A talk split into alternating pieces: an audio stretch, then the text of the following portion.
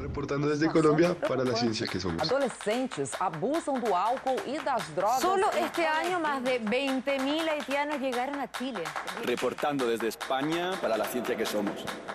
La Dirección General de Divulgación de la Ciencia de la UNAM, el Instituto Latinoamericano de la Comunicación Educativa y Radio UNAM presentan La ciencia que somos. Iberoamérica al aire. Iberoamérica al aire.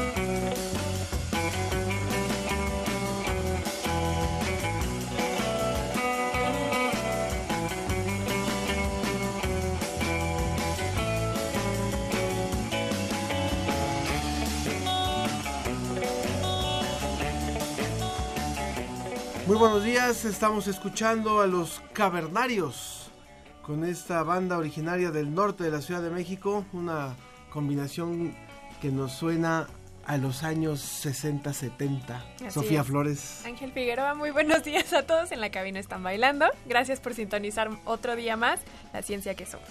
Bueno, y hoy tenemos realmente muchísima información, de manera que nos vamos a ir directo a todo lo que tenemos. Hay una mesa que esperemos que resulte de interés para usted, hay varias entrevistas, así que eh, de una vez, de una vez a lo que nos truje.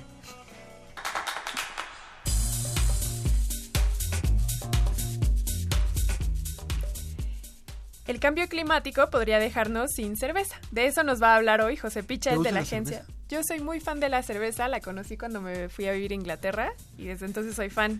Y de eso nos va a hablar hoy José Pichel de la Agencia Iberoamericana para la Difusión de la Ciencia y la Tecnología, DICIT, desde España. Mire usted, sobre la mesa vamos a poner un tema que nos importa a todos, ya seamos o no usuarios de aviones, la construcción del nuevo aeropuerto internacional de la Ciudad de México. Vamos a hablar también con la eh, directora del portal Ciencia UNAM, bueno, con la, La jefa, coordinadora, y vamos a hablar específicamente del trabajo de Laura Elisa Ramos de la Facultad de Psicología de la UNAM y de las demás cuatro científicas ganadoras del Premio Mujeres por la Ciencia 2018 que otorga L'Oreal, UNESCO CONACYT y la Academia Mexicana de Ciencia. Energía sostenible, colegas de Colombia nos van a hablar de eso. Y en la tienda de la UNAM se prepara el reciclatón, así que vayan sacando todo lo que quieran reciclar y hacerle un favor al planeta. Recuerden que nos pueden sintonizar a cabina por el teléfono 5622-7324. En redes sociales estamos Facebook, La Ciencia que Somos, Twitter, arroba Ciencia que Somos. Y el día de hoy vamos a estar manejando los hashtags Aeropuerto ¿Dónde? Exactamente. hashtag. Hashtag Aeropuerto ¿Dónde? Aeropuerto donde tenemos dos invitaciones que hacerle muy rápidamente a los jóvenes que nos están escuchando.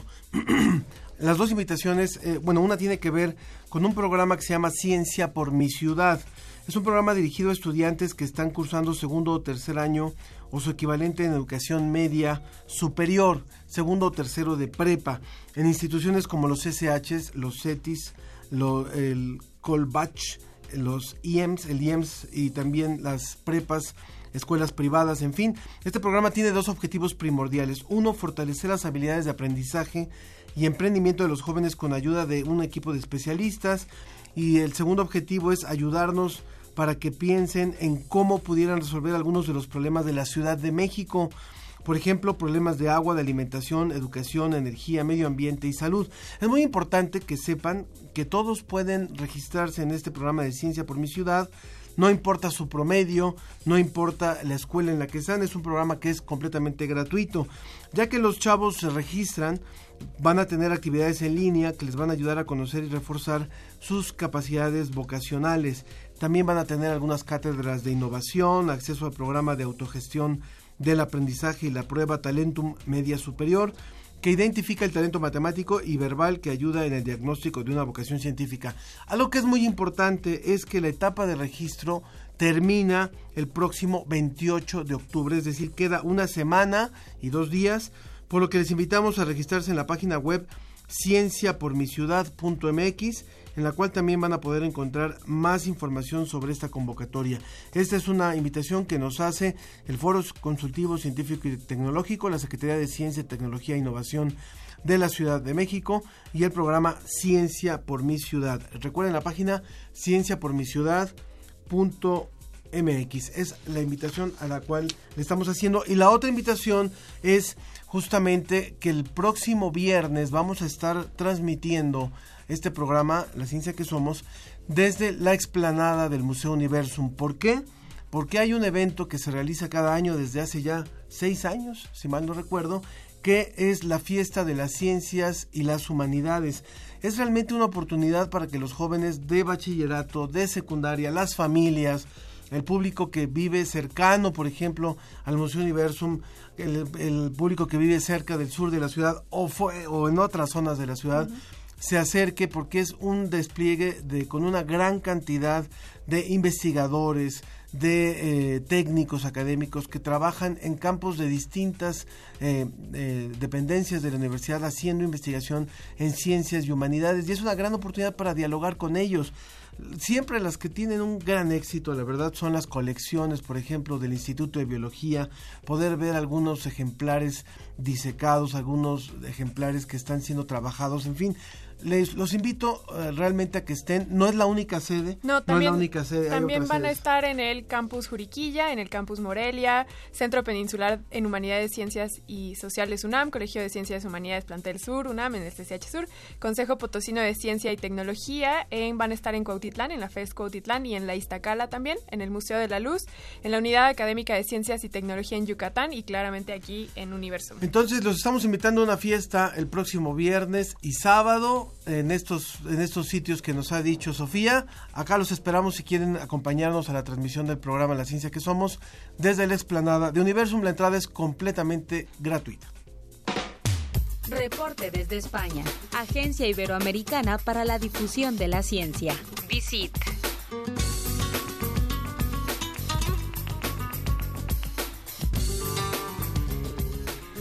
Ya estamos conectados hasta España con la Agencia Iberoamericana para la Difusión de la Ciencia y la Tecnología DICIT. Hola José, ¿cómo estás? Hola Sofía, muy buenos días, eh, que son tardes ya aquí en España. Sí, para allá ya ustedes ya es tarde, pero tal vez empezamos con una muy mala noticia y que tiene que ver con el cambio climático y que nos vamos a quedar sin cerveza, ¿cierto? Bueno, pues sí, yo creo que una de las noticias científicas más llamativas en todo el mundo de esta semana es eh, esta que eh, nos traía una revista científica que es eh, Nature Plants a propósito del cultivo de la cebada y las repercusiones que tiene, por supuesto, en la producción de cerveza. Y es que el cambio climático parece ser que eh, nos va a traer como consecuencia, como una de las principales eh, consecuencias en la agricultura, que algunos cultivos, como el caso de, la cebada, van a haber reducido su rendimiento. Es decir, eh, las altas temperaturas, las sequías, en general, todas las modificaciones del clima que vamos a sufrir en las próximas décadas, en el caso de la cebada van a repercutir eh, muy negativamente y eso tiene sus consecuencias en la producción de cerveza. Lógicamente, si hay eh, menos cebada, de peor calidad, pues eh, al final el producto que, que, sale va a ser más caro porque habrá, bueno, pues menos disponibilidad, ¿no? Entonces, eh, bueno, nosotros traemos en DICIT esta, mm, esta información que es, eh, bueno, pues una, una información que viene de una investigación internacional, pero la traemos a DICIT porque tiene que ver precisamente con, con uno de, de, nuestros países, con México. Y es que ha participado en esta investigación el Centro Internacional de Mejoramiento de Maíz y Trigo, que está en Texcoco, en el Estado de México. es de los centros CONACIT, creo, ¿no? Sí. Pues eh, la verdad es que lo desconozco, no sé si es de, de Conacyt, exactamente. Oye, eh, José, Pero- pero, eh, lo que dicen es que por el aumento de la temperatura, la cebada entonces ya no va a poder eh, ser cultivada en estos sitios donde normalmente actualmente es cultivada y entonces, como dices, la calidad va a decrecer mucho y por esta cuestión económica, entonces la demanda va a aumentar y el precio va también a aumentar. Exactamente, sí, es una, es una cadena lógica, económica. Eh, ellos calculan, han calculado los investigadores, que la pérdida de rendimiento va a oscilar entre un 3 y un 17%, dependiendo de si el cambio climático, bueno, pues resulta más o menos severo. Mm, Ya sabéis que, bueno, cuando hablamos de cambio climático, eh, bueno, pues hay muchos modelos, muchas predicciones eh, muy diferentes en función eh, de, bueno, de los datos que se tengan en cuenta. Eh, no sabemos exactamente qué alcance va a tener el cambio climático, pero eh, bueno, pues eh, evidentemente hay, hay un límite al que ya vamos a llegar sí o sí. Las temperaturas van a aumentar, va a haber sequías, va a haber, bueno, esto deriva también en problemas de, de plagas y, otro tipo de, problemas y esto en el caso de, del cultivo de, de la cebada y la posterior producción de la cerveza pues eh, se va a traducir en, estos efectos en, en, eh, bueno pues una escasez de de, de producción de cerveza tal y como la conocemos hoy en día. Cuando bajamos además a datos más concretos, eh, bueno, pues eh, los investigadores ponen como ejemplo Irlanda, ¿no? Irlanda es, es un país, eh, bueno, el, el productor y consumidor por excelencia de, de cerveza, ¿no? Bueno, allí dicen que los precios de la cerveza podrían aumentar entre un 43 y un 338% para eh, finales de siglo, en el caso del escenario climático más severo. Es decir, las peores previsiones que ahora mismo hay, eh, bueno, pues haría que eh, en el caso de, de Irlanda eh, el crecimiento de, los precios de, de, la cerveza, bueno, pues sería eh, espectacular, sería tremendo. Que además también eh, pronostican que el, pro, el problema también impactaría en el cultivo del chocolate y en el del café. Entonces, la verdad, tendremos que poner atención a este tema. Pasemos al siguiente tema, José. Bueno, pues el siguiente tema es eh, de salud. Eh, también es una investigación internacional y también la traemos a, a nosotros porque tiene que ver, eh, en este caso, con Chile, con eh, la Universidad de Chile. Pero es una investigación, como digo, internacional eh, que, está liderada por, por Estados Unidos. Resulta que, bueno, vosotros sabéis, seguramente os suena lo que es la enfermedad periodontal, que es la inflamación de las encías. Sí. Eh, eh, la sufren eh, en Estados Unidos, por ejemplo, los datos es que eh, casi la mitad de, de, la población la sufre en mayor o menor medida. Lo que pasa es que cuando esta enfermedad llega a, a, un estado ya crítico, de un deterioro muy grande, eh, puede conducir incluso a la pérdida de, de hueso, a la pérdida de, de, lo que son los dientes, ¿no? Uh -huh. Entonces ya se convierte eh, a veces en, en, un problema dental eh, bastante grave, bastante serio. Y eh, bueno, lo que han descubierto los investigadores en, en este caso, en, en, este estudio, es que esta enfermedad, la periodontitis, que es como periodontitis, que es como se llama eh, en esa fase eh, más avanzada, está provocada por eh, nuestras propias células inmunes. ¿Qué pasa exactamente? Bueno, cuando los microbios de la boca eh, se ven alterados de alguna manera, desencadenan células inmunitarias que normalmente nos protegen, pero en este caso dan paso a, a la enfermedad. En concreto, eh, se trata de las células TH17 y, eh, bueno, se activan eh, de alguna manera cuando ven ese microbioma, ese conjunto de microbios eh, que tenemos en, en, la boca, cuando lo ven de alguna manera alterado, pues eh, pasan de ser protectoras a ser destructivas, acaban haciéndonos daño a pesar de que tienen una eh, función en principio inmunitaria, ¿no? Este, haber descubierto este origen de, de la enfermedad eh, bueno, pues resulta muy interesante. ¿Por qué? Porque evidentemente nos puede dar claves sobre cómo abordar la enfermedad, sobre qué tipo de tratamientos eh, podríamos, eh, bueno, pues podríamos implementar, ¿no? Uh -huh. además, para probar esto, han hecho ya eh, investigaciones eh, concretas. Hay, por ejemplo, eh, un grupo de pacientes que, que participó en, en, esta investigación que tienen un defecto eh, genético que les causa eh, la falta de estas células, TH17. Entonces han comprobado que efectivamente ellos son menos susceptibles a la enfermedad. Eh, con lo cual lo que dicen los investigadores es si de alguna manera podemos bloquear estas células, pues estaríamos evitando, en el caso de, de la boca, estaríamos evitando esta enfermedad, esta, esta inflamación tan dañina de las encías. Uh -huh. Que suena casi como una enfermedad autoinmune, José. Exactamente, sí, sí, sí. En, en, realidad eh, pues es eso, son el, células el de nuestro sistema inmunitario que, que, de alguna manera pues están para protegernos que eh, se ven confundidas eh, en este caso el, su motivo de, de confusión sí. es que el conjunto de los microbios que tenemos en, en la boca eh, bueno pues se van alterados de, de, alguna manera por, por múltiples causas y acaban atacándonos en lugar de protegernos acaban atacando el, el, propio organismo, ¿no? Entonces, bueno, pues desde ese punto de vista es una enfermedad autoinmune como, como otras muchas. Claro, sin claro. duda conocer las causas es muy relevante, como indicaste, para el tratamiento. José Pichel, de la Agencia Iberoamericana para la Difusión de la Ciencia y la Tecnología, DICIT, te mandamos un abrazo muy caluroso hasta allá, hasta España. No tan caluroso por Porque el cambio climático. Frío. Ya que hace frío. Muchas gracias, José.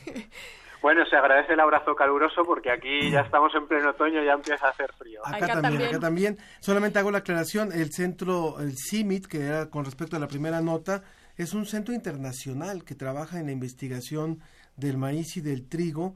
Eh, vale la pena, échenle una, una vuelta también a la página del CIMIT, tiene investigaciones muy interesantes y un trabajo muy serio de investigación, así que hay más de 10.000 científicos que han recibido capacitación de este centro y qué bueno que desde Texcoco se pudo aportar a, a, la investigación que tiene que ver con esto que va a redundar en la producción de la cerveza. Ojalá que a los amantes de la cerveza no les no Ay, les afecte sí, esta, esta situación. Gracias, José. Y a los Michel. productores. Gracias, José. Bueno, por si acaso eh, vamos a aprovechar este fin de semana y vamos a, a brindar tomar cerveza cañitas. mientras esté disponible. Muy bien, muy bien. Adiós, José. Un saludo, un abrazo para todos. En efecto, no es un centro CONACYT, es un centro internacional. Internacional. Pero bueno, ya tenemos aquí a Claudia Juárez, quien es la responsable del portal Ciencia UNAM, el portal de, de información para jóvenes, para todo tipo de público sobre temas de ciencia. ¿Cómo estás, Claudia? Hola, muy buenos días. Un saludo a los que nos escuchan hoy. Gracias, Claudia. Nos Cuéntanos, vienes a contar, cuéntanos. ¿de qué nos vas a hablar?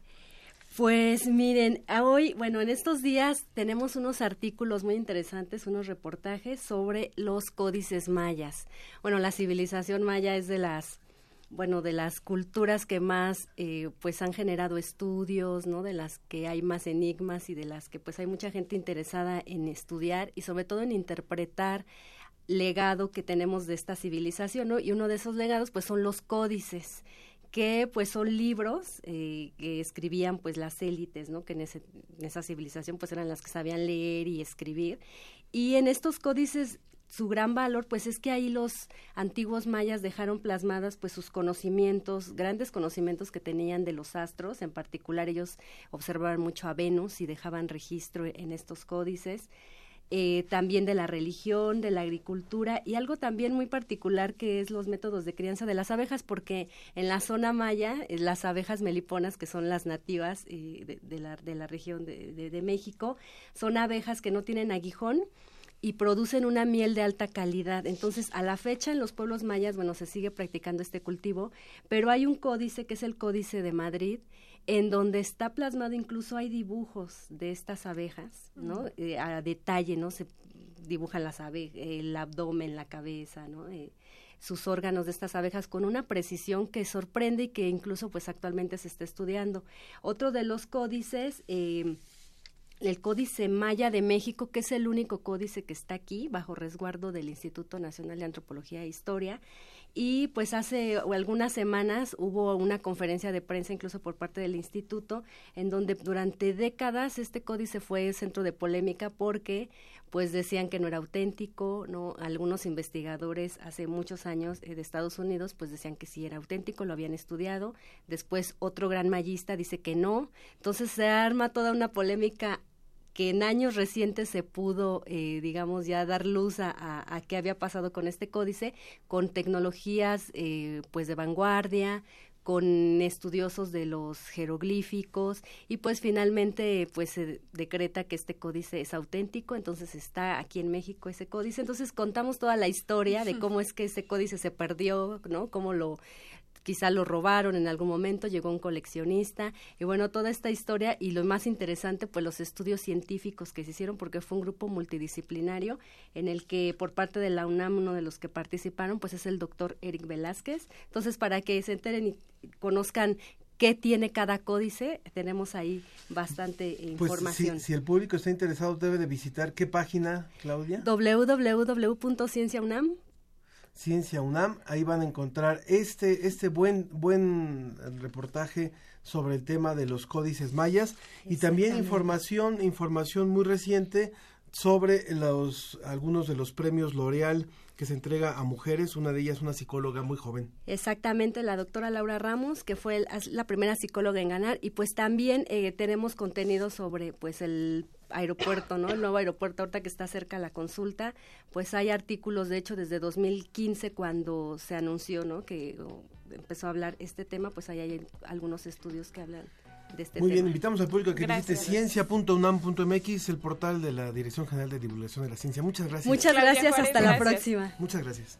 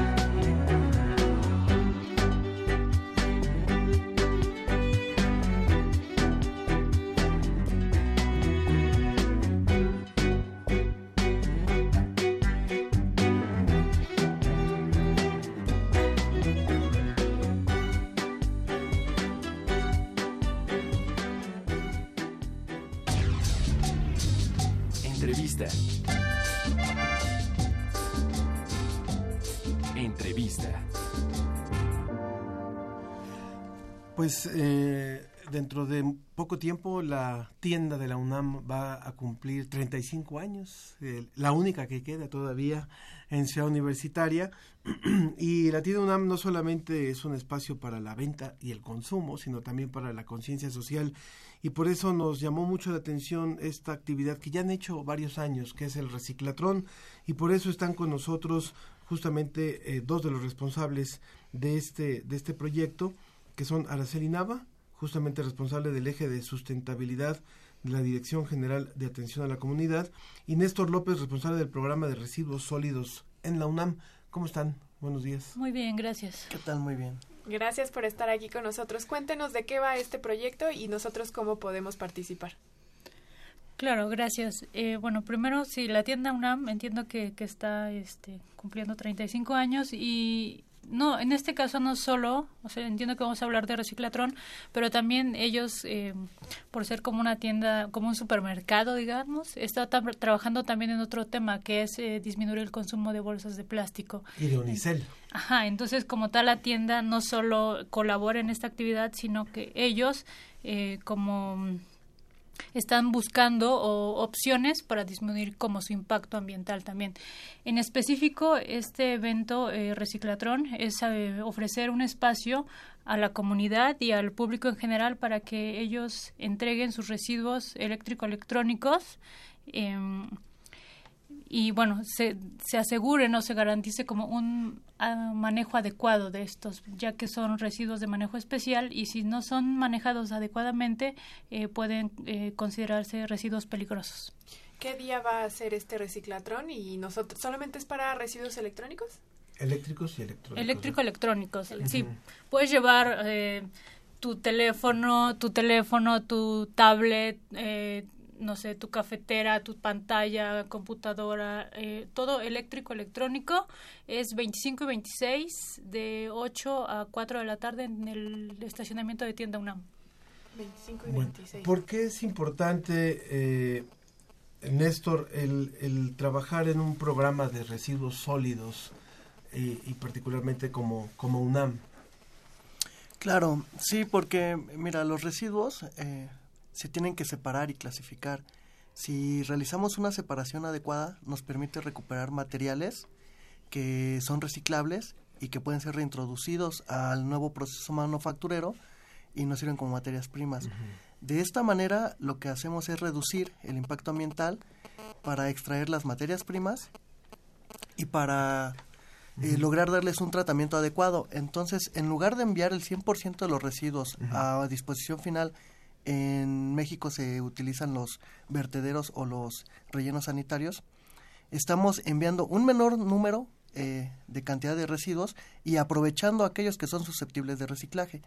Por eso es importante tener un programa de residuos y en este caso, dentro de esos residuos, se encuentran los residuos eléctricos electrónicos. Estos residuos eléctricos electrónicos se tienen que recuperar, darles un tratamiento adecuado, ya que de no ser así, en su proceso de degradación, en un relleno sanitario o a la intemperie, van a proveer eh, metales pesados que van a quedar susceptibles para su, para su movilización, ya sea a un manto acuífero o en el suelo, que va a ser después transportado a la, academia, a la cadena alimenticia. Por lo cual es importante entonces evitar que eso suceda. Es decir, ustedes reciben, por ejemplo, un CPU este, de estos 286 o Claro. esos que ya, ya no están funcionando.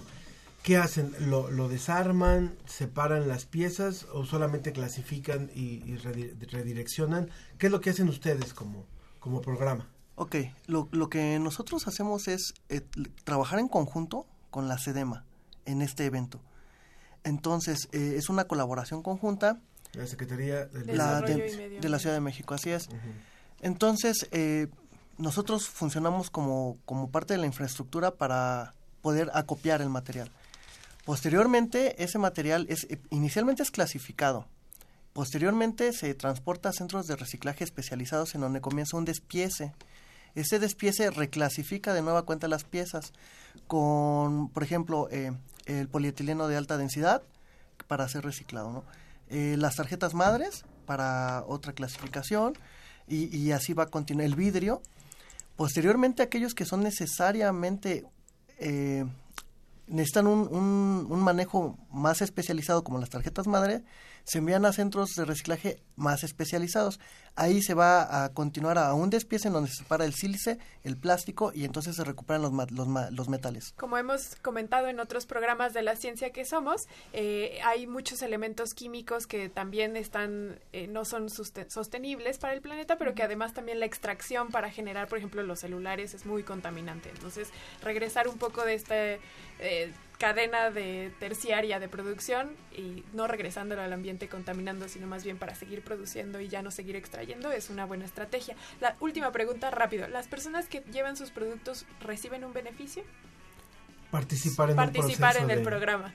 Sí, claro. Perfecto. Un beneficio no, o sea, realmente hay algo eh, simbólico. Perfecto. Realmente eh, se, se les puede dar composta si ellos quieren, Genial. pero realmente es se, esto la idea es habilitar un espacio porque mucho mucha gente no sabe qué hacer con sus residuos, entonces no saben a dónde. Entonces es habilitar este espacio para que la gente tenga la certeza de que está entregando su residuo y que va a tener un manejo adecuado y en eso eh, digamos que colaborar con el cuidado del medio ambiente. 25 y 26 Tienda de UNAM. octubre, tienda UNAM, de 8 de la mañana a 4 de la tarde. Así es. Allá nos vemos entonces. Muchas gracias. Araceli. Nava y Néstor López, muchas gracias por haber estado aquí. con Vamos a una pausa y vamos a continuar Gracias. con... eh, recuerden que vamos a tener una mesa sobre el tema del aeropuerto en la Ciudad de México, así que no deje de participar, 5622 7324 y el hashtag Eh, aeropuerto, ¿dónde? En las redes sociales, Facebook La Ciencia que Somos y Twitter arroba Ciencia que Somos. Volvemos.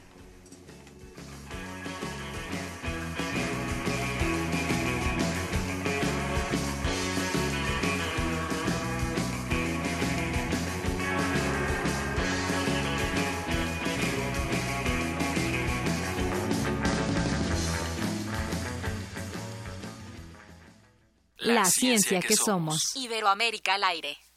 El escritor Santiago Vaquera es hijo de padres migrantes y durante su vida se ha dedicado a escribir sobre los acontecimientos en la frontera norte. Estudios sobre la línea.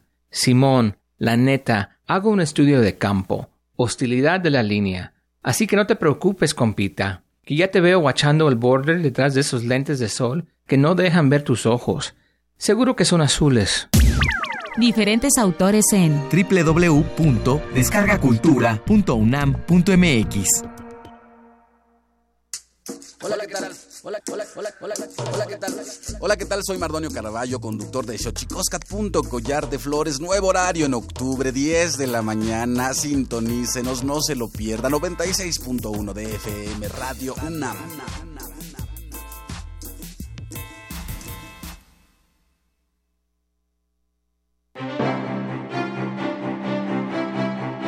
La Magna Exposición Vaticano de San Pedro a Francisco, 2000 años de arte e historia en el antiguo colegio de San Ildefonso, llega a su última semana. La muestra ofrece a través de 180 piezas provenientes del Vaticano y recintos de México un amplio recorrido por la historia de la cristiandad mediante pinturas, grabados, esculturas, objetos ceremoniales, vestuario y documentos. La exhibición está abierta en el antiguo colegio de San Ildefonso, centro histórico. La entrada es libre.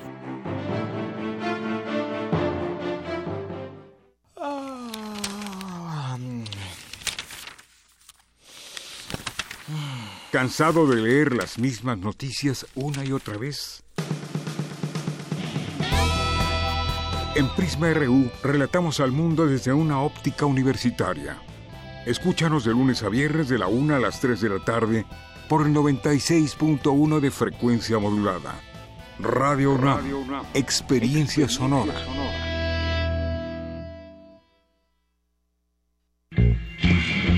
Activismo estudiantil, introspección femenina y ciencia ficción. Los contrastes que octubre logra contener en la pantalla de plata. Cineclub Radio Cinema de Radio UNAM te invita a asistir a las funciones dobles que inaugurarán un nuevo ciclo de cine cada miércoles. Una canta y la otra no. Ella es hermosa cuando se enoja. Guerrilla estudiantil femenina, los misterios del organismo, fresas sangrientas. Sabrinsky Point. Yo disparé a Andy Warhol y Barbarella. Todos los miércoles de octubre a las 17 horas y a las 19 horas en la sala Julián Carrillo de Radio UNAM, Adolfo Prieto 133, Colonia del Valle, cerca del Metrobús Amores. Entrada libre. Dos funciones al precio de una proyección invaluable.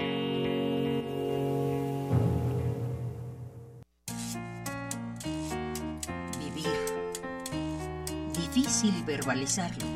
Somos la fe cotidiana, el embelezo con lo simple, la rabia, incertidumbre. Bailamos para depurar el dolor, para agradecer y celebrar el presente. Somos espirales que giran.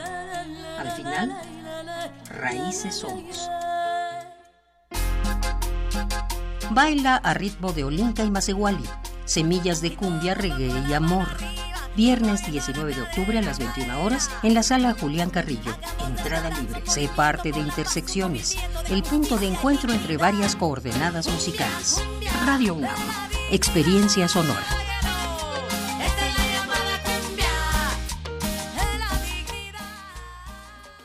Regresamos a La, ciencia, que, somos. Iberoamérica al aire.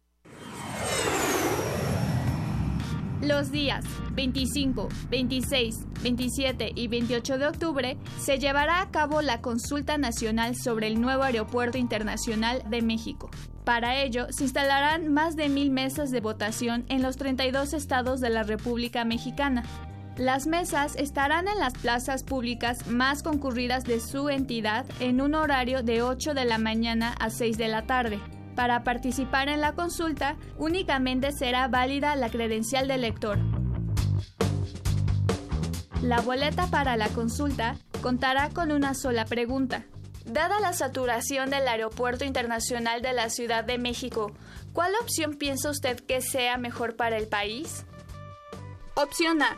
Reacondicionar el actual aeropuerto de la Ciudad de México y el de Toluca y construir dos pistas en la base aérea de Santa Lucía. O la opción B, continuar con la construcción del nuevo aeropuerto en Texcoco y dejar de usar el actual aeropuerto internacional de la Ciudad de México. Además, En la parte trasera de la hoja se explicarán los principales argumentos a favor y en contra de cada propuesta. A la par de esta consulta, se estará realizando una encuesta que únicamente arrojará una muestra de la opinión de las personas y que han aclarado los organizadores no se tomará en cuenta como la consulta.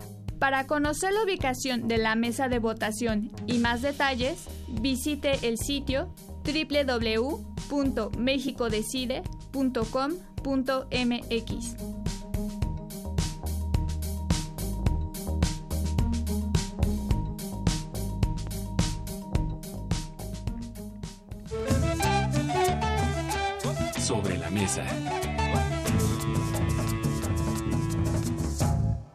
Nos da mucho gusto darle la bienvenida a nuestros participantes en esta mesa. Sabemos que han habido muchos espacios en, en, radio, en televisión, para discutir este tema. Y lo que queremos es también oír uh, lo que es lo que no solamente lo que dicen los empresarios, los pilotos que también han hablado, los arquitectos, también lo que dice la ciencia. Justamente hace un par de días se presentó un documento muy importante en el foro consultivo que me parece que es bastante equilibrado en el sentido de dar información en general sobre, en un momento más también vamos a hablar de eso, sobre eh, los, los, las cualidades de cada una de las propuestas. Pero lo que no nos cabe duda es que estamos frente a dos, dos panoramas, a un panorama con dos vertientes muy importantes. Uno, hay una saturación real del aeropuerto con el cual contamos en la Ciudad de México, con el aeropuerto internacional, un, un, frente a un momento que hemos vivido donde ha crecido exponencialmente el turismo, han crecido las operaciones de ese aeropuerto, lo cual hace urgente una toma de decisión. En eso creo que estaremos completamente de acuerdo.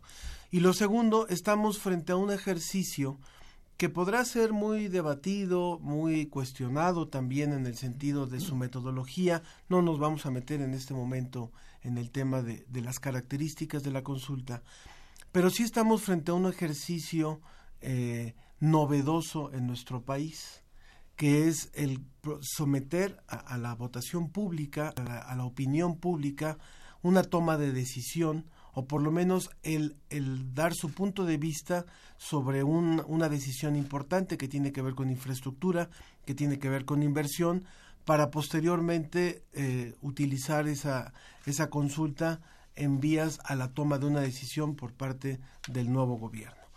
Creemos que estas dos, estos dos panoramas finalmente son muy importantes en el momento que estamos viviendo como país, son eh, elementos que nos hacen fundamental el dar, el tratar de dar argumentos, el tratar de dar elementos, el invitar a la ciudadanía a que se informe, a que se informe si utilizan o no han utilizado el aeropuerto o un avión, no, importa, finalmente se está decidiendo sobre la infraestructura del país y, y, la infraestructura aeroportuaria es muy importante para el desarrollo de un país.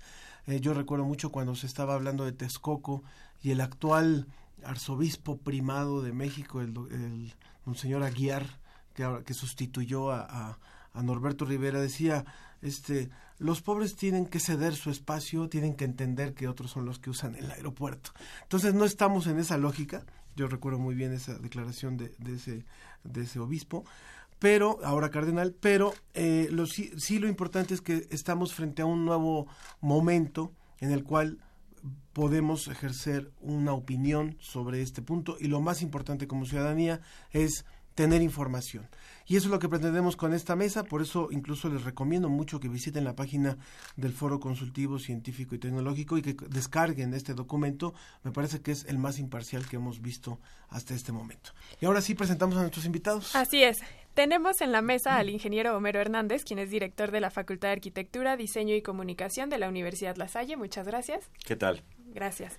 Al capitán Leonardo Sánchez, presidente del Club de Pilotos Aviadores Profesionales. Gracias. ¿Qué tal? Buenos días. Buenos días. A la doctora Fernanda Paz, quien es antropóloga y pertenece al Centro Regional de Investigaciones Multidisciplinarias de la UNAM. Gracias. Hola.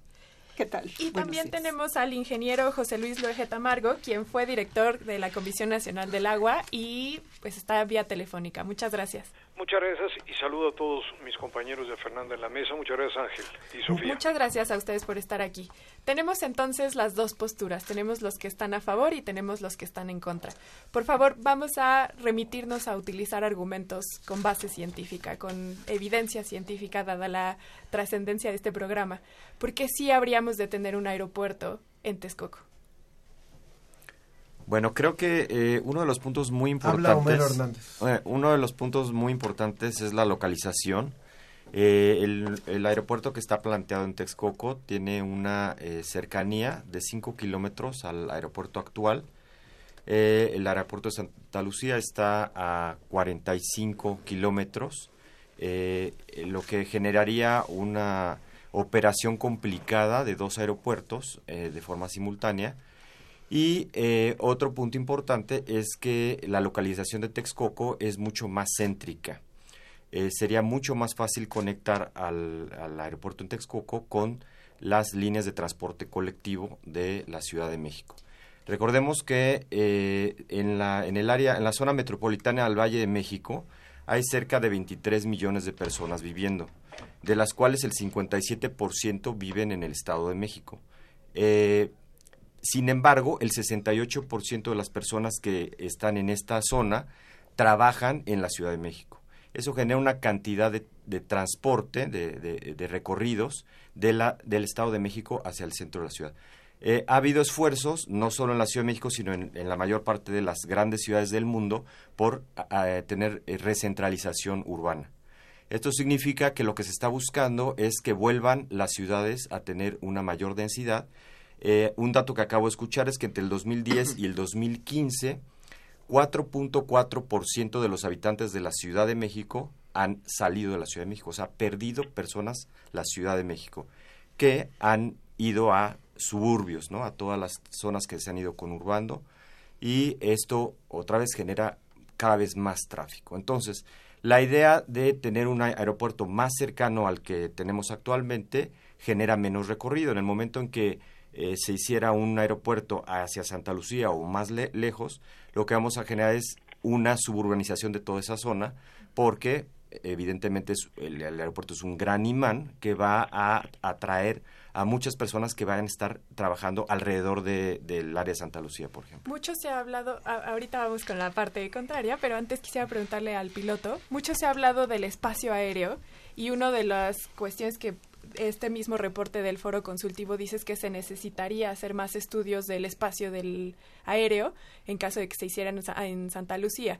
Pero el que esté tan cerca uno de otro no afecta el despegue y aterrizaje de aviones. Bueno, aquí seguramente mi compañero ya lo, ya lo sabe. Los aeropuertos se construyen al revés de cualquier tipo de construcción. La, la construcción del aeropuerto empieza en el espacio aéreo, precisamente para reorganizar toda la red de rutas que hay, eh, llamémosle carreteras, para en un lenguaje coloquial, que existe en el espacio aéreo para direccionar a todas las salidas y llegadas de los aviones del origen hacia el destino, que en este caso sería uno. La viabilidad que se da en- al tener dos aeropuertos en, en línea recta, ya dijo mi compañero, 40 kilómetros eh, por carretera, pero en línea recta son 33.8 kilómetros del Aeropuerto Internacional Benito Juárez a la base militar de Santa Lucía. Este se reduce eh, debido a la velocidad a la que se desplazan los aviones. Los corredores de aproximación, así como de salida, interfieren uno con otro y lejos de duplicar o aumentar el flujo de tráfico aéreo, si se habilitan los dos aeropuertos, este se reduciría considerablemente. Doctora Paz, eh, Fernanda Paz y, ingeniero José Luis Luege, eh, hablemos también de la, de la, ok, eh, partimos ya de, de- la pregunta que hizo Sofía, que tenía que ver ya específicamente con una de las opciones, pero a mí me gustaría también retomar, irnos un poquito un paso atrás de decir, justificar por qué sí es necesario eh, un, un nuevo aeropuerto y cómo y cuál es la percepción que ustedes tienen sobre las dos alternativas. Doctora Paz. Bueno, yo lo que quisiera decir no es tanto por qué es necesario este, dos aeropuertos, sino lo que yo quisiera traer a la mesa es algo de lo que no se habla. Y no se habla casi nunca y no se toma en cuenta en ninguno de los proyectos, que es la gente y la afectación. O sea, yo voy a hablar de por qué este proyecto tiene que suspenderse ya, ¿no? Este, y cualquiera que se haga tendría que considerar las afectaciones a las personas. Este proyecto está ya afectando de forma directa, impactando de forma directa en la región oriente del Estado de México. En la región oriente de 43 municipios, cinco y medio millones de personas y en estos 40, bueno, de estos 43 municipios, en 28 municipios se ha registrado afectación por eh, saqueo de material pétreo para la construcción del nuevo aeropuerto. Tezontle específicamente. Tezontle, basalto, arena, grava, tepetate. Entonces, esta es la, la, la, dimensión que está poco analizada. ¿no? Este, se analiza normalmente los daños que va a provocar a futuro, este, que también pues está bien, ¿no? Este ha sido fuertemente documentado el, la, el problema que puede traer en términos de, de, de acceso al agua, de disponibilidad de agua. Pero también se está afectando la disponibilidad inmediata de agua en esta región. Hay 18 municipios en, el, en la región oriente del Estado de México, en donde ha habido extracción de material pétreo para rellenar el viejo lago de Texcoco, el, lo que queda del, del, lecho del viejo lago de Texcoco, donde se va a sentar, donde se va a sentar este nuevo aeropuerto, y eh, que han tenido afectaciones directas en su vida cotidiana, en sus actividades productivas, están en riesgo en varios municipios eh, tienen, se presentan riesgos a la vivienda, tienen daños a la salud. Este, es una cadena de uno tras otro. Así es. Y porque lo que pasa es que eh, siempre queremos separar los daños ambientales de los daños sociales pero yo creo que ya no es posible seguir haciendo esto, ¿no? O sea, todos los daños ambientales son daños sociales. Y aquí lo que se está haciendo, y hay que decirlo claramente, es precarizar una zona, precarizar la vida de una región y de habitantes que de por sí tienen una vida precaria. El 40% de la población de esta región vive en condiciones de pobreza. ¿no? Y de este de pobreza moderada y 10% en condiciones de pobreza extrema. Yo creo que nos tiene que llamar la atención. O sea, este proyecto pues tiene un costo social muy alto. Entonces, usted, usted estaría por la postura de que cuando se hagan ese tipo de proyectos no solamente se prevea un, un, una medición del impacto ambiental, sino también del impacto social. Así es, pero no la puede pagar el promovente, ¿no? Ese es el asunto, porque aquí el argumento es que hay manifestaciones de impacto ambiental eh, que además compartimentadas, ¿no? Pero el asunto es que pues no puede ser que quien promueve el proyecto sea quien pague. Ingeniero Luege, ingeniero eh, José Luis Luege, muchas gracias. la palabra. Muchas gracias por la invitación y un saludo a la mesa.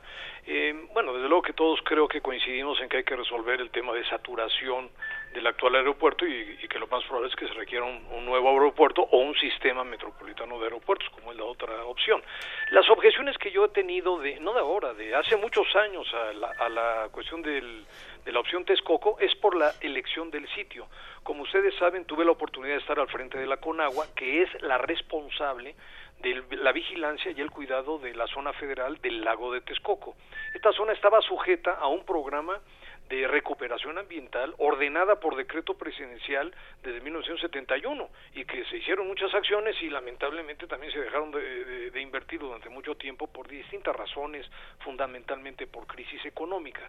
¿Cuál es el problema del proyecto de Texcoco en, en el último reducto de lo que fue el Gran Lago, en lo que es el vaso, el, el, espacio más profundo de lo que fue el lago de Texcoco? Bueno, que esa zona está sujeta a dos fenómenos muy, muy eh, críticos. Uno es, ahí confluye la mayor parte de los desagües de la ciudad. Y segundo, esa zona, al igual que todo el oriente de la Ciudad de México, tiene hundimientos entre 20 y 40 centímetros por año, uno de los fenómenos de subsidencia de suelo más graves del mundo. ¿Qué quiere decir esto? Que esta situación, esta velocidad de hundimiento y este gran volumen de aguas negras que escurren hacia ese punto, pues ponen en un grave riesgo a toda la zona oriente de la ciudad. A mí no me preocupa el polígono del aeropuerto, sino millones de personas, más de 3 millones, que viven entre Catepec, Nezahualcóyotl, parte de Gustavo Amadero y Chimalhuacán. Eh, eh, siendo yo director de la Conagua, como fue un debate fuertísimo, se hicieron una serie de estudios técnicos y en la al final de la administración me tocó entregar al, al, equipo de transición del presidente Enrique Peña Nieto un documento técnico, Ángel, amigos, Fernanda, un documento técnico cuya conclusión era la construcción del aeropuerto en la zona federal de Texcoco es incompatible con la construcción de un aeropuerto por estas razones de carácter hidrológico y ambiental fundamentalmente. Estudio que evidentemente no fue tomado en cuenta y que yo supongo que ahora si le preguntas al director de Conagua dirá que no, que, que todo está bien y que no hay ningún problema y que están haciendo las obras. la elección del sitio es un error histórico y va a tener consecuencias eh, y costos mucho más graves y, altos de lo que estamos imaginando. Ahora, si me preguntas ahorita, ¿ustedes están contra o a favor? Yo ya no puedo opinar, este Ángel, porque esta opinión técnica la di hace seis años, insistí desde el arranque de la admisión de Peña Nieto hasta el 2014 que se tomó la decisión, y bueno, pues ahora esperaremos la consulta, pero hay que entender también que el avance de la obra de Texcoco es muy importante, lo que está ahí invertido es, es un dineral y sinceramente, lo digo con toda honestidad intelectual, pues ya no sé ni qué pensar, no sé qué, qué sea lo mejor para, para México. Lo que sí puedo afirmar es que el costo, los costos ambientales e hidrológicos y lo que se va a tener que invertir en el futuro por haber ocupado una zona natural de inundación van a ser costosísimos. A ver, ya cada quien ha externado su, su primer punto de vista y desgraciadamente estas mesas no, no son este, eh, eternas. eternas, pero sí es muy importante. A ver, eh, se habla de una, de una decisión en dicotomía, ¿no? O sea, o es A o es B. Y, y no sé si estamos en una postura adecuada o si ya estamos a tiempo de decir y por qué no C o por qué no D. Es decir, esa sería mi pregunta sí, eh, visto con, con mucha seriedad desde, desde el análisis que ustedes pudieran hacer. No hay más que Texcoco, no, no hay más que Santa Lucía, no hay más, o sea, o o vale la pena poner un freno y decir revisemos alguna todo es por la inversión que ya se ha hecho o porque ya se tenía este avance bueno yo hablando del, tema aeronáutico se ha hablado también de habilitar el aeropuerto de Toluca. Toluca tiene una gran limitación se encuentra ubicado a 8.400 pies sobre el nivel medio del mar lo cual perjudica seriamente el desarrollo y desempeño de todas las turbinas. En el aeropuerto de Toluca ya tuvimos mucha participación de líneas aéreas se salieron de ahí ya que eh, debido a la altitud que tiene sobre el, la altura sobre el nivel del mar, esto eh, no permite a las aeronaves sacar la carga que sea de alguna manera rentable para efectuar cualquier vuelo, debido a que la altura disminuye el, desempeño de, estas, estos motores. Entonces eh, se salieron de Toluca, con lo cual Toluca no es una opción viable para ponerla a, a funcionar a niveles altos, independientemente de que en Toluca, a pesar de que el aeropuerto cuenta con sistemas sofisticados para poca visibilidad, esto eh, tiene una repercusión todas las tripulaciones de toda línea aérea deben tener la certificación para operar bajo esas condiciones de, de, poca visibilidad y situación que se llevaría mucho tiempo, por lo que en gran parte del invierno sobre todo genera mucha, se genera mucha neblina ahí en el aeropuerto de Toluca, generaría también muchas demoras. Situación que también pasa con Santa Lucía. Tengo varios compañeros, amigos pilotos de la Fuerza Aérea Mexicana y me han comentado que a lo largo del año el aeropuerto de Santa Lucía presenta frecuentemente condiciones de neblina, lo cual nos lleva a demoras y esa es una situación que obviamente afecta la rentabilidad y la viabilidad y el flujo de tránsito aéreo que se requiere. En, México es necesario, como piloto, he volado el espacio aéreo mexicano 36 años ininterrumpidos y precisamente aquí es mi destino y aquí es mi origen para, para todo tipo de vuelos. En las situaciones, en, los meses de verano, que precisamente acabamos de pasar, donde son muy frecuentes las tormentas eléctricas, en los aviones debemos evitar todas estas tormentas eléctricas. Hay un centro de control aéreo que maneja y que controla, valga la redundancia, en la, zona terminal que comprende el aeropuerto de la Ciudad de México y 70 millas náuticas a la redonda. Una vez que entramos en contacto con este control terminal, él está encargado de poner el orden para todos los aviones de todos los destinos para formarnos para hacer una aproximación. Pero en, en época de verano necesitamos ser vectoriados. Quiere decir que el centro de control aéreo nos manda a volar a diferentes rumbos para reorganizarnos independiente de las desviaciones que solemos pedir los pilotos para evitar zonas de mal tiempo. La orografía en donde se encuentra el aeropuerto de Santa Lucía es una orografía que contiene cerros y montañas, con lo cual limitan en mucho la altitud de los aviones y con esto definitivamente no es posible un, contr- un control positivo de ambos aeropuertos. Entonces, en definitiva, necesitamos un, un hub, es un aeropuerto grande a nivel de clase mundial que permita aproximaciones paralelas a los aviones que se requieren de ciertas, de ciertas medidas. El anexo 14 de la Organización de Aviación Civil Internacional, a la cual México está suscrito como otros 192 países, da medidas exactas y esas medidas no pueden ser llevadas más que en el aeropuerto en el desarrollo actual. Yo tengo una duda. Si el de Texcoco entonces no funciona, entonces, y está ahorita la evidencia científica está demostrando que los impactos que traería el nuevo aeropuerto también serían devastadores, entonces no voltean a ver a la evidencia científica las personas que se dedican a construir aeropuertos, es decir, todas estas personas que están invirtiendo dinero, no les importa la evidencia científica que demuestra que, que si desde Toluca se sabía que la neblina no iba a poder permitir la visibilidad, que si en Santa Lucía también existen las montañas, que si el nuevo aeropuerto se está hundiendo y que por eso están rellenando con muchísima grava y piedra. Entonces, no, voltean a ver a la no, no evidencia en el bueno, en el nuevo y en, y en el caso de Texcoco. Doctora Fernanda. Es buenísima la pregunta, ¿no? Es buenísima la pregunta porque esa es la pregunta que nos hacemos todos. O sea, no. ¿De qué eh, sirve el trabajo científico ¿de qué y la evidencia si al final son los son las necesidades económicas las que mueven? Pues más que las necesidades económicas, el gran negocio, ¿no? Este, el gran negocio económico, o sea, con todo respeto a la otra posición, la verdad es que el, proyecto del nuevo aeropuerto de la ciudad internacional de la Ciudad de México en Texcoco es un gran negocio. Y no es solamente un gran negocio el aeropuerto, sino lo que sigue después. Y yo ahí este, diferiría de esta posición de si se hace en otro lugar va a aumentar la, este, va a crecer la ciudad hacia allá. De todas maneras, el gran proyecto, el gran proyecto económico es que crezca la ciudad. Hay todo un proyecto, hay toda una situación especulativa sobre la tierra. La tierra que fue comprada y que fue comprada para el proyecto del aerotrópolis. Realmente el proyecto del aeropuerto viene al final va a ser lo de menos. Es entonces, o sea, yo no yo no voy a dar ningún argumento en términos ni ni aeronáuticos, ni ingenieriles, sino simplemente, o sea, cuando vemos que aquí ha habido evidencia científica, se ha dicho por qué, cuáles son las razones, pero también sabemos cuál es la dinámica del capital.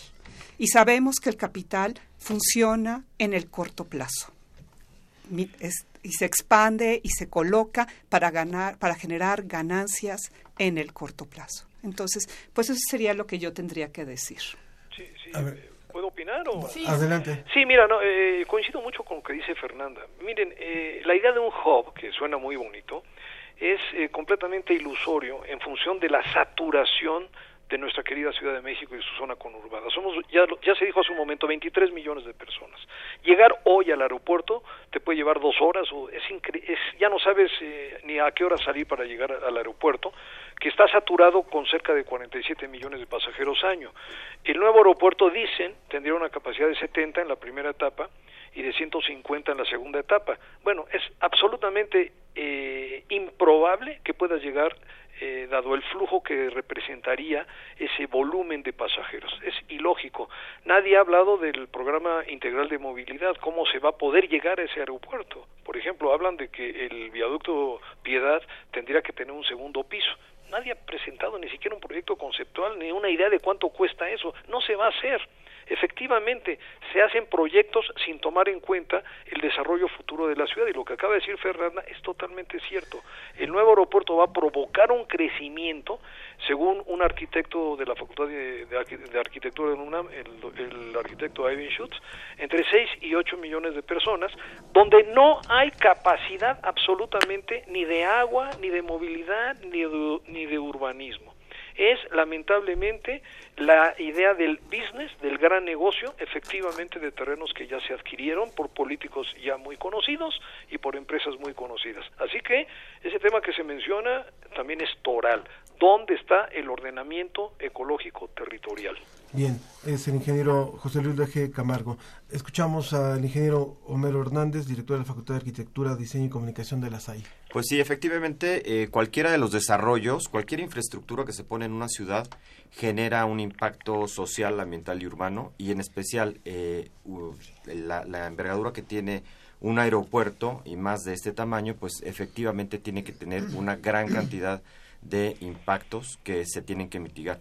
Yo creo que eh, tendríamos que estar pensando en función de eh, cómo mitigar todas estas situaciones sociales y ambientales que tendría cada uno de los de, las propuestas. En el caso del de el crecimiento urbano en el área de Texcoco, de alguna manera estaría mucho más controlado, dado que donde se está haciendo es, es propiedad federal y eh, en, el caso de Santa Lucía, pues lo único que va a pasar es que toda la zona aledaña va a empezar a crecer sin ningún control. Eh, y eso va a acercar toda esa zona hacia la Ciudad de México. Entonces, las eh, finalmente se van a conurbar toda el área de Santa Lucía con el área de Tecámac, con el área de Catepec, en fin.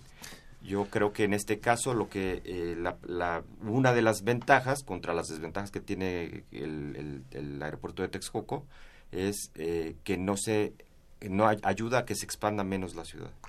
Si les parece, damos lectura a las llamadas del público y damos el, el comentario final. Desgraciadamente, sí, rápidamente. Dice, Yamil Gons dice, uso mucho el aeropuerto, creo que es urgente renovarlo o cambiarlo. Soy un ciudadano común, estoy hecho bolas. Yo creo que sí es necesario modificarlo.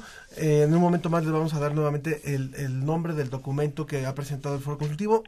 Les, les recomiendo que le echen un, un, un ojo el Foro Consultivo Científico y Tecnológico. El FREN 52 dice, si el problema es de saturación tanto de carga como de pasajeros, ¿por qué no pensar en modernizar los ya existentes? Piensa en el aeropuerto de Querétaro, que se ha convertido en estratégico para carga y descarga y saluda. Roberto Gómez, me interesa mucho dónde puedo conseguir o consultar ese documento sobre el aeropuerto, dónde será la consulta, lo decíamos en un principio, y además el documento lo encuentra en la página del Foro Consultivo Científico y Tecnológico, a través de las redes sociales de la ciencia que somos, o en la página Ciencia UNAM, ahí también lo vamos a colocar en un momento. Matilde Covarrubias, felicidades por el programa Vivo cerca del aeropuerto, tengo un aeropuerto cerca de casa, es una contaminación en todos los sentidos, ¿Dónde puedo conseguir el documento también? Gloria Aspe, creo que es muy importante la vida de todas las personas que viven en Texcoco, pero también es muy urgente contar con más aeropuertos. No urge, hay que llegar hasta tres horas. Y finalmente, Chelly Berry por Twitter nos dice, la chica que conduce, o sea yo, Sofía, no debe limitar solo argumentos científicos, todos son válidos. Eso estoy de acuerdo contigo, Chelly, estoy muy de acuerdo contigo. Escuchando a Xochicotl, se entera uno de que en Atenco está lleno de tortura, despojo y mujeres vejadas, asunto heredado desde 2006, 2006 perdón, siendo Peña Nieto gobernador del Estado de México. Comentarios finales. ¿Quién, toma? Oh. Bueno, pues yo nada más... Eh, Ingeniero Homero Hernández. Eh, lo único que quiero decir es, es una, eh, una situación muy complicada, dado que finalmente el impacto que tiene el aeropuerto donde se construya va a ser muy grande y yo creo que lo que tendríamos que estar pensando ahorita es en tener todas esas medidas de mitigación que traten de resarcir el daño que pueda hacer cualquier proyecto. Muchas gracias. Capitán, Capitán, Leonardo Sánchez, presidente del Club de Pilotos Aviadores. Gracias, pues también eh, es un detonante económico debido y, eso también ayudaría a combatir la mucha pobreza que existe en la zona, ya que genera por de por sí mismo muchos empleos. Pero me voy a quiero comentar también lo del aspecto del hub. Panamá nos está ganando esto. Recordemos que tenemos un gran continente todavía al sur y toda mucha de esa gente del sur por eh, diversos países encuentran la manera más fácil posible volar a cualquier país latinoamericano para partir a otros lugares debido a que no tienen las visas correspondientes para Estados Unidos y Canadá, con lo cual en México puede ser aprovechado para hacer tránsito de todas esas personas. Y por último, el 70% de todo los, el turismo que recibimos en la Ciudad de México, la Ciudad de México no es el destino final, es solo un puerto de tránsito para dirigirse a los diferentes desarrollos turísticos que tenemos en nuestro país e inclusive para Sudamérica, con lo cual se requiere un aeropuerto que eh, pueda ofrecer un tránsito de 40 minutos, que es, es el, el, tránsito esperado y el ideal para toda la línea aérea, para hacerla rentable, para ahorro también en temas de, de tiempo y dinero para los pasajeros y la única opción viable en este caso es Texcoco. Bueno, gracias. Muchas gracias. Doctora, Fernanda Paz del Centro Regional de Investigación Multidisciplinarias de la UNAM. Este, muchas gracias, muchas gracias por, por este espacio. Yo creo que esto tiene que sentar un precedente, ¿no? Para que no se vuelva a hacer, ningún proyecto puede hacerse y pasar por encima de la gente. No hay gente desechable. Esta historia de que vamos a crear empleos, lo que se está haciendo es que se están creando empleos de picapiedra, ¿no? Son empleos precarios se está precarizando la vida de la gente. Entonces, bueno, pues que esto sea un precedente para que cualquier proyecto que se quiera hacer sea este, visto como este, ¿no? O sea, que sea esculcado hasta el final y discutido. Pues que se vea de forma multidisciplinaria. No sé si en eso coincidimos todos, ¿no? O sea, si se ve la parte económica, se ve la parte de impacto ambiental, se ve la cuestión de, de, desarrollo social, se ve las repercusiones ambientales, pero que se vea realmente todo. Y creo que esto, en eso coincidimos creo que todos, ¿verdad? A ver, por favor, ingeniero José Luis Leje Camargo. Agradecerles mucho la, la, invitación y bueno, dadas las condiciones de esta gran metrópoli que habitamos, no me refiero a la ciudad, sino a toda la zona metropolitana, en lo personal yo me inclino más por un sistema metropolitano de aeropuertos, es decir, a mí sí me gusta más el esquema de tres aeropuertos. Eh, reconozco, al igual que ustedes, la dificultad de la decisión, dado el avance que lleva el proyecto de Texcoco. Si en la consulta se determinara Texcoco, eh, nosotros también hemos presentado una serie de programas y proyectos que habría que realizar muy costosos, pero que serían imprescindibles para lograr realmente mejorar las condiciones eh, de riesgo a inundaciones de la zona. Es mi opinión y les agradezco mucho la invitación. Buenas yo, tardes. yo le diría muchas gracias a todos los participantes. Yo me quedo con el mensaje que dijo Yamil Gonz o González dice, estoy hecho bolas. Yo diría, qué bueno. Qué bueno, o sea, y, qué bueno porque nos tenemos que cuestionar y el chiste es ahora tratar de desamarrar esas bolas. Y para desamarrar esas bolas solamente es la información y la opinión propia. y con esa opinión propia pues, hay que ir a, emitir la, opinión el día de la consulta. Sí, de hecho el, el artículo que sacó The Economist habla de que hay una maduración democrática en el sentido de que la gente estemos discutiendo esto y que ya no se dé por sentado que se tiene que hacer un proyecto y que las personas que están en el poder tomen decisiones sin escucharnos a todos. Exacto. Pues muchas, gracias, muchas gracias. Eh, vamos a ir a una pausa y continuamos. Escuchamos rápidamente una nota informativa también sobre este documento. Repito, lo, lo, promovemos porque nos parece bastante imparcial y bastante completo en el sentido de decir, no, no presenta una postura, del Foro Consultivo Científico y Tecnológico, simplemente abre, eh, pone un esquema donde cada quien puede leer y decidir. Son 14 paginitas más la, más la bibliografía, así que échele un ojo. Gracias. Muchas gracias. Muchas gracias a todos por haber estado aquí. Muchas gracias. La consulta ciudadana sobre el nuevo aeropuerto internacional de la Ciudad de México se llevará a cabo del 25 al 28 de octubre. Es por eso que el Foro Consultivo Científico y Tecnológico elaboró el documento Opciones para solucionar la saturación del Aeropuerto Internacional de la Ciudad de México, con el objetivo de dar información a la ciudadanía para que pueda tener una perspectiva general sobre el tema. La problemática actual surge debido a que el Aeropuerto Internacional Benito Juárez se encuentra saturado tanto en sus operaciones de aterrizaje y despeje como en la cantidad de personas que recibe. El gobierno electo ha considerado dos alternativas para resolver esta saturación. Seguir con la construcción del nuevo Aeropuerto Internacional de México en Texcoco o construir un nuevo aeropuerto en Santa Lucía, que opere junto con el Aeropuerto Internacional Benito Juárez. Escuchemos a José Franco, coordinador del Foro Consultivo Científico y Tecnológico. El trabajo que le vamos a presentar al ingeniero Jiménez Espriu, ha sido dirigido por eh, Liliana, Liliana Estrada, y por un grupo de jóvenes muy, muy bien preparados que trabajan en esta oficina. El trabajo que hemos hecho es un análisis, un resumen de todos los documentos existentes hechos por los expertos. Entonces, el foro lo que hizo fue tomar eh, pues cerca de 100 documentos que existen hechos por diferentes expertos a lo largo de una serie de años y hacer un resumen de ellos para que la ciudadanía pueda tener información eh, basada en evidencia sobre las alternativas que tenemos del aeropuerto. El documento Opciones para solucionar la saturación del Aeropuerto Internacional de la Ciudad de México aborda los temas de la viabilidad aeronáutica, costos y financiamiento, impacto ambiental, consumo de agua, drenaje y tipos de suelo, vialidades e impacto urbano. Cualquier interesado en tener más información para emitir su voto en la consulta puede leer el documento en la página www.foroconsultivo.org.mx o llamar al teléfono 56 11 85 36. Para la ciencia que somos, Tania Trejo.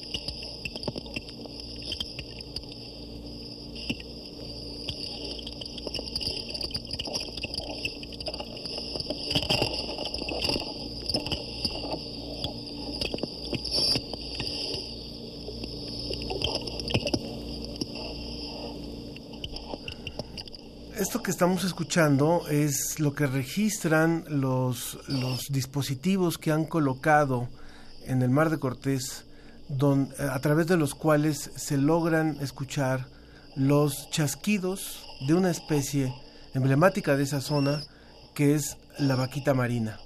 Y esta semana la vaquita marina afortunadamente se convirtió en una nota medianamente positiva porque justamente en, fechas recientes habíamos escuchado que este cetáceo, este mamífero, que es originario de la zona donde está nuestro país, de esta zona del Mar de Cortés, es, digamos, como le llaman, eh, endógeno a esta zona, eh, resulta que está en un proceso de extinción, desgraciadamente por la captura de otro pez que se comercializa muy fuertemente, que es la totuaba, y que, cuya vejiga se comercializa muy fuerte en Oriente, y se han puesto señales de alerta en todo el mundo para decir, bueno, hay que hacer algo. Y justamente esta, esta semana se dio a conocer que todavía han sido vistas vaquitas marinas, es decir, no está extinta. Y por eso nos da mucho gusto presentar a Diego Ruiz, quien es, aparte de un apasionadísimo de este tema y un gran promotor, pues el director del Museo de la Ballena y Ciencias del Mar en Baja California. ¿Cómo estás, Diego? ¿Qué tal? Muy buenas tardes. Gracias, buenas tardes. Muy bien. Aquí eh, viniendo a hablar un poquito sobre este tema para que la gente lo entienda mejor y, que nos apoyen en todo esto, ¿no? Cuéntanos, por favor, de esta expedición. Vimos en, en la conferencia de prensa unos videos donde ahí se ven las vaquitas. O sea, si hay ejemplares todavía vivos o sea que todavía hay algo que hacer. No, no, desde luego, sí, sí hay. Eh, digo, no, desde luego de que sí hay. Tuvimos la fortuna de, poderlas ir a buscar. Eh, el mes pasado. Eh, fue exactamente, salimos el 24 de septiembre, empezó la expedición, iba a terminar el 4 de octubre, pero bueno, por el huracán Rosa lo tuvimos que suspender unos días. Todo no sé la gente lo que se imagine para poder ver una vaquita salir en tu lancha y a ver si de pura casualidad la ves, ¿no? Eso no, eso, eso no aplica. Esto, para que se den una idea, solo el polígono de la vaquita, el refugio de la vaquita marina, es más grande que la Ciudad de México. Cubre una extensión de 1.841 kilómetros cuadrados. Esto, eh, hay, en toda esta zona hay una red de hidrófonos que están colocados cada 5 kilómetros. Estos hidrófonos no están conectados en línea, sino graban, tienes capacidad de grabar durante un mes y vas marcando todo lo que pasa a su alrededor. Las vaquitas se comunican en base a una frecuencia. Es la forma en la que podemos determinar si es vaquita, si es ballena, si es delfino, qué otro espécimen es. En el caso de la vaquita, bueno, es muy claro para nosotros cuál es, ¿no? Eh, desgraciadamente, eh, eh, ya en ese mapa, ya en, ese polígono, poco a poco se ha escuchado menos, menos, menos, menos. No escuchamos al ejemplar como tal, hay uno, dos, tres, no lo podemos saber. Sabemos que cruzaron por ahí vaquitas, es lo que podemos saber. Entonces, por ello que no podemos determinar, determinar un número en base a los hidrófonos, que es los iPods, pero desgraciadamente ha ido disminuyendo la cantidad de, chasquidos que se, que se registran en este sistema. Entonces, debido a, debido a esta red que existe, o gracias a esta red que existe, logramos armar un, un, una expedición. Se han hecho cuatro nada más que se sepan de este nivel en la historia. Esta fue la cuarta y la última y creo que es las más importantes para demostrar que, que, que, que realmente está, este, está viva la, estos animales, la, la, especie no está extinta. Esto lo convocamos a, a, los mejores expertos en avistamientos de mamíferos marinos a nivel mundial. Tuvimos la fortuna que se encontraban en San Diego en una, una expedición de otros animales y tenían como que 10, 15 días de, de hueco entre expedición y expedición y lo, lograron unirse a este esfuerzo de realizado en el buque Museo de la Ballena en el Narval junto con la Universidad Autónoma de México y, y bueno, Politécnico, lo, varias instituciones. Gente, gente de todos lados, sin duda, ¿no? La expedición personas, la organizamos directamente Museo de la Ballena y, y, Univers y Universidad Nacional Autónoma de México. Y obviamente se nos sumó, desde luego, bueno, no se nos sumó, formaron parte de, de gente de dependencia de muchas organizaciones a nivel internacional. Entonces salimos a la búsqueda, tuvimos la suerte de que el mar estaba planchado, esto significa que estaba liso, sabíamos en qué zona más o menos estaban. Eh, es que no sé cómo los, me lo estoy poniendo en la me lo estoy imaginando en este momento. Sí. Traemos unos lentes que se llaman Big Eyes que tienen alcance hasta de dos millas de, de observación que aunque tú los cualquiera de nosotros normales mortales los tengamos no vamos a ver nada no. Son hay gente, que saberlos enfocar no saberlos enfocar y luego ver que no es un delfín porque hay delfines en la zona o sea saber diferenciar que es una vaquita o un delfín no es normalmente las vaquitas y los delfines no son amigos uh -huh. no enemigos tampoco no se matan pero pero no, no, se, llevan, no se llevan, no no son uh -huh. cuates entonces pues, también diferenciarlo es dificilísimo estás hablando que es un animal de un metro y medio la aleta debe medir 18 16 centímetros que no es nada en el mar en esas uh -huh. dimensiones y que sale por tantito en la superficie y lo tienes que ver a dos o tres kilómetros de distancia. No sabes si fue una mantarraya, no sabes si fue un pez, un tiburón, un delfín. Entonces, esta gente es experta y una vez que te enfocas en él, acercamos las embarcaciones y efectivamente, pues sí latinaron. Sí. O sea, sí es lo que sí. estábamos viendo ya cuando y estás vieron de cerca. crías, que aparte eso es maravilloso. Sí, vieron, una vimos, adulta y su cría y luego el siguiente día Exacto, vieron dos una hembra que, que la, le puse Ana yo a esa hembra. Eh, que afortunadamente ya se había visto en otra ocasión, entonces eso es maravilloso, nunca se había eh, fotoidentificado una vaquita, ¿no? No habíamos visto nunca el mismo, no es que no habíamos visto, es que no lo sabemos porque no tienen, se ven muy lejos, se ven muy rápido, se ven muy poco y no tienen muescas en las aletas. Entonces no tienes manera de, de, comparar. de comparar o de diferenciar. Por eso cuando, cuando vemos el video, el primer día vimos dos, una cría con su, con su, con su mamá, al, más tarde vimos otra pareja de adultos y al día siguiente vimos un, un, grupo juntos de tres, al mismo, saliendo al mismo tiempo, pero un grupo entre cuatro o cinco ejemplares. ¿Por qué no podemos precisar el número? Precisa, eh, justamente por eso, porque no sabemos si el mismo lo vimos dos, dos veces. veces. No tenemos la forma de, de, de diferenciarlo, ¿no? o sea, no pueden calcular ¿no? cuántos ejemplares hay en es, este polígono.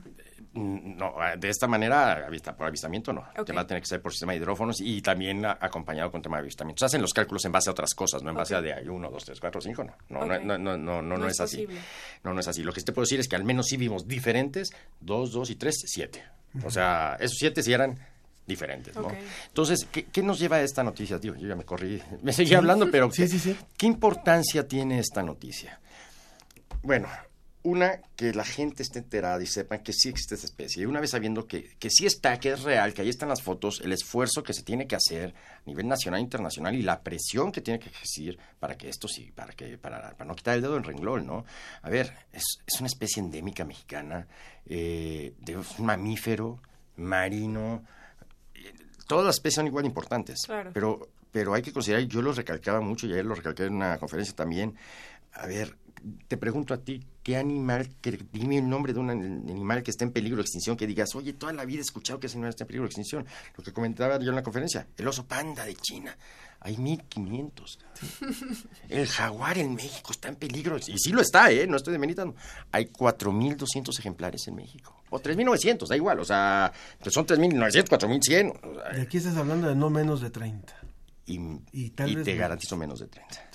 Esto, entonces... Pero han habido especies, y ustedes lo dijeron también, que con dos ejemplares se han logrado salvar. Con tres, dos, así es. O sea, hay mucho, todavía hay algo que hacer, que eso es lo que nos, la esperanza que nos dejó y cómo lo reflejó en el mundo, porque hubo una gran cobertura en medios nacionales e internacionales de esta nota, el que todavía hay algo que hacer.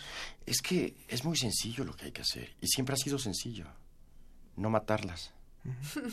Así de fácil. Así de fácil de seguir trabajando para detener esa pesca ilegal. Están en buen estado de salud visual, obviamente, porque no, no, no lo hicimos en análisis clínico. Se están reproduciendo, tienen crías, hay alimento, su hábitat está bien. No hay que hacer nada. Lo único que hay que hacer es no, matarlas.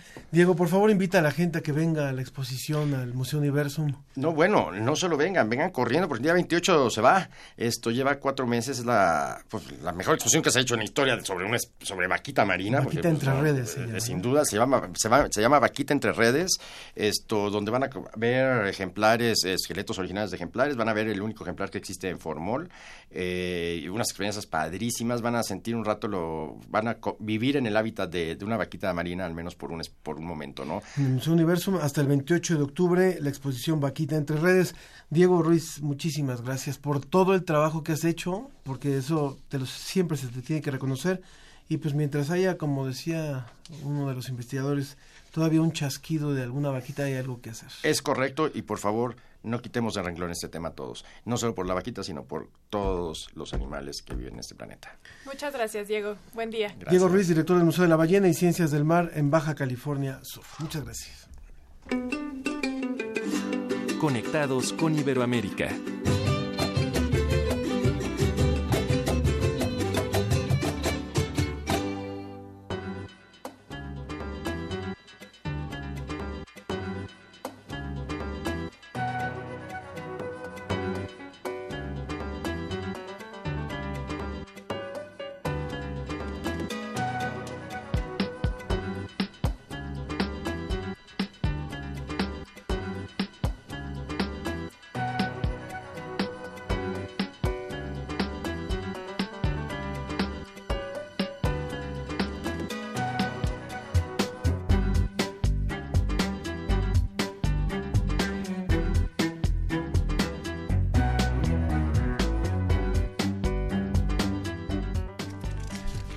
Dijimos al principio del programa, era un programa muy llenito de, información, de entrevistados y hasta el último minuto también. Muchas gracias a todos los que han participado con nosotros y hoy nos da mucho gusto también hablar con alguien que nos escucha en Cali. ¿Es claro que sí. Transmiten allá el programa de la ciencia que somos escuchamos y transmitimos el programa cada semana. Claro que sí, Ángel, Sofía, un gusto saludarlos. Gracias por estar aquí. Está con nosotros aquí José Vicente Viveros Ocampo. Él es del Departamento de Comunicación Creativa de la Universidad Libre de Cali. Gracias por estar aquí. Y también vía telefónica tenemos al profesor Fabián Castillo de la Facultad de Ingeniería de la Universidad Libre de Cali. Hola, Fabián, ¿cómo estás? Muy bien, gracias. ¿Ustedes cómo están? Muy bien, bienvenidos. Cuéntenos, por favor. Están aquí para hablarnos sobre un curso gratuito que tiene como objetivo propiciar la consolidación de ciudades inteligentes. ¿Qué significa esto de ciudades inteligentes, eh, José? Ah, Fabián, bueno. Ah, Fabián. Adelante, Fabián. Bueno, muy bien, muchas gracias. Eh, lo primero, eh, gracias por la invitación. Eh, el, el, propósito es contarles que actualmente hacemos parte de una red de ciudades inteligentes, que es la red iberoamericana de ciudades inteligentes totalmente integrables, eficientes y sostenibles. Es una red que fue aprobada por el Programa Iberoamericano de Ciencia y Tecnología para el Desarrollo CITEC y eh, que tiene entre sus propósitos fortalecer todos los ejes temáticos o componentes que hacen parte de una ciudad inteligente. En, en este caso, y en especial, estamos hablando de lo que es la eficiencia energética. Eh, desde los objetivos de, la red eh, se encuentran el de eh, fortalecer todo el tema de capacitación personas a nivel eh, iberoamericano y a nivel mundial puedan conocer cuáles son las ciudades del futuro, ¿cierto? Y cómo mejorar la calidad de vida en términos del manejo medioambiental de eh, todas las personas que van a, a parte de, de, de estas ciudades en el futuro, que ya incluso mismo estamos llamando como ciudades o territorios inteligentes. Eh, adicionalmente, tenemos como propósito difundir todos los resultados de los proyectos de investigación que se enmarquen en ese propósito de consolidar eh, las ciudades inteligentes eh, como tal. ¿Cuál sería para ustedes, cuál sería para ustedes la propuesta de una ciudad para que sea realmente inteligente, integral, eficiente y sostenible? Muy bien, sí señor. Que se maneje, que se gestione todo el tema del cambio climático, el medio ambiente, todo el tema del desarrollo urbano integral, todo el tema de gobernabilidad, ¿cierto? Todo el tema de gestión de la administración pública eh, y el, de, de, la administración privada, las empresas privadas, en términos de eh, emprendimiento y eh, economía digital. ¿sí? O sea, que todo el tema de ordenamiento territorial, el tema de movilidad, el tema de seguridad y en especial todo el tema de los ciudadanos digitales, que podríamos estar hablando de una transformación del ciudadano digital al ciudadano inteligente en el sentido de, la forma pues como va a, usar uso, va a ser uso de los recursos que en esas ciudades inteligentes se van a disponer. Y este curso, Fabián, eh, José, ¿quiénes pueden ir? ¿Para quién está dirigido? ¿Cuándo va a ser? Cuéntanos un poco más de este curso. Muy bien. Fabián. Tiene, sí. es de, ¿Sí? Sí, sí, cuéntanos, cuéntanos. Bien. El curso eh, se llama Eficiencia Energética y Sostenibilidad. Eh, se va a desarrollar en, en, cuatro años. Cada año vamos a desarrollar un módulo. Nuestro primer módulo, eh, que se va a iniciar ahora en noviembre, se va a desarrollar durante el mes de noviembre, se llama Introducción a la Eficiencia Energética y Sostenibilidad. ¿sí?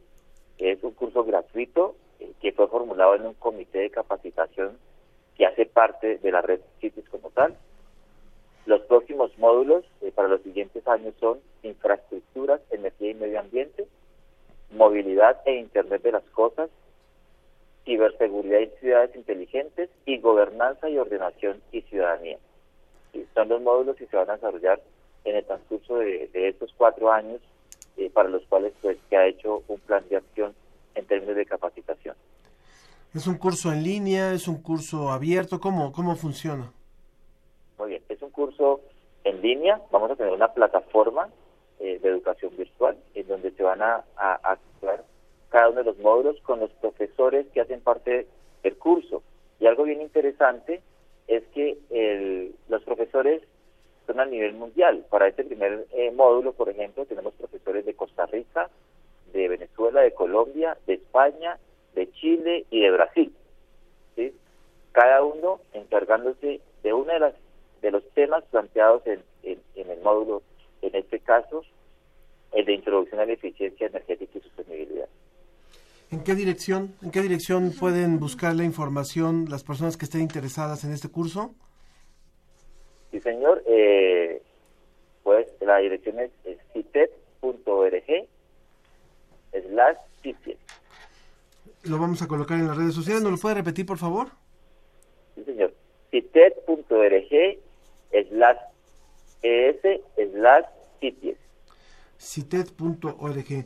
Pues muchísimas gracias. Muchas gracias a Fabián Castillo de la Facultad de Ingeniería de la Universidad Libre de Cali por contarnos de este curso y también aquí a José Vicente Viveros Ocampo del Departamento de Comunicación Creativa de la Universidad también Libre de Cali por haber estado con nosotros.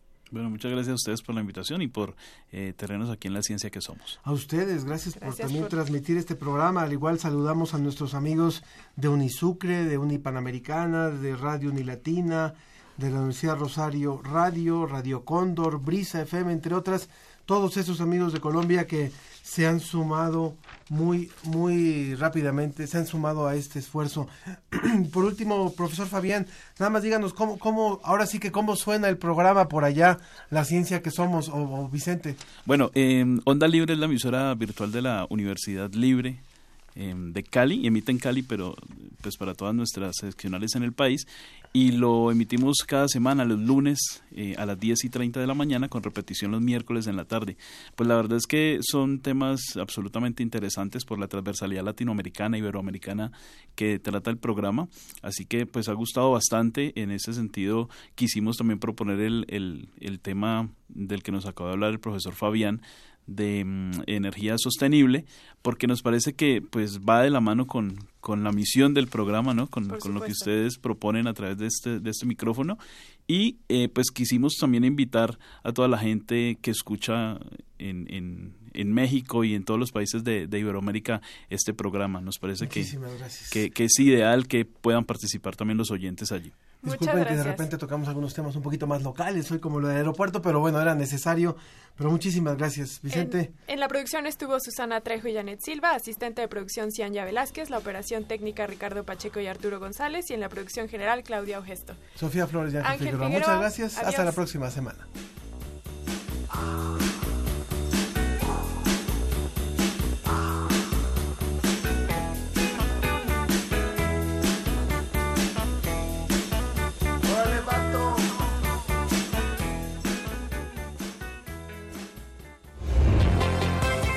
Agradecemos tu compañía. Nos escuchamos la próxima semana en punto de las diez y media de la mañana. La ciencia que somos. Iberoamérica al aire. Una producción de la Dirección General de Divulgación de la Ciencia de la UNAM, el Instituto Latinoamericano de la Comunicación Educativa y Radio UNAM.